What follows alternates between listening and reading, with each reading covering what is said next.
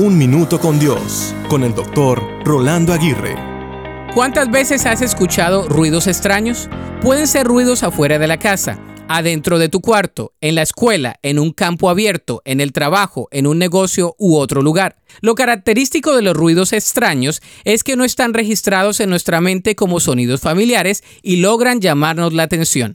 Algo tan simple como un ruido no conocido puede convertirse en una alarma que moviliza nuestros sentimientos y nuestro proceder. Algunos ruidos extraños suelen distraernos y robarnos la paz. En algunas ocasiones salimos, buscamos e invertimos tiempo tratando de hallar de dónde se genera dicho ruido, pero llega a ser infructífero. Sin embargo, al buscarlo y no encontrarlo, concluimos que solo era una falsa alarma. De la misma manera nos pasa en nuestra vida cotidiana. Estamos rodeados de muchos ruidos extraños que muchas veces es difícil identificar. Algunas veces el ruido es producido por nosotros mismos y en otras ocasiones suelen ser falsas alarmas que tienden a distraernos en nuestras tareas diarias. Así que no inviertas tanto tiempo buscando ruidos extraños ya que siempre encontrarás uno. Si escuchas uno que te perturba, será usualmente identificable y evidente. Los demás, ignóralos y no les prestes tanta atención. Mantén tu enfoque.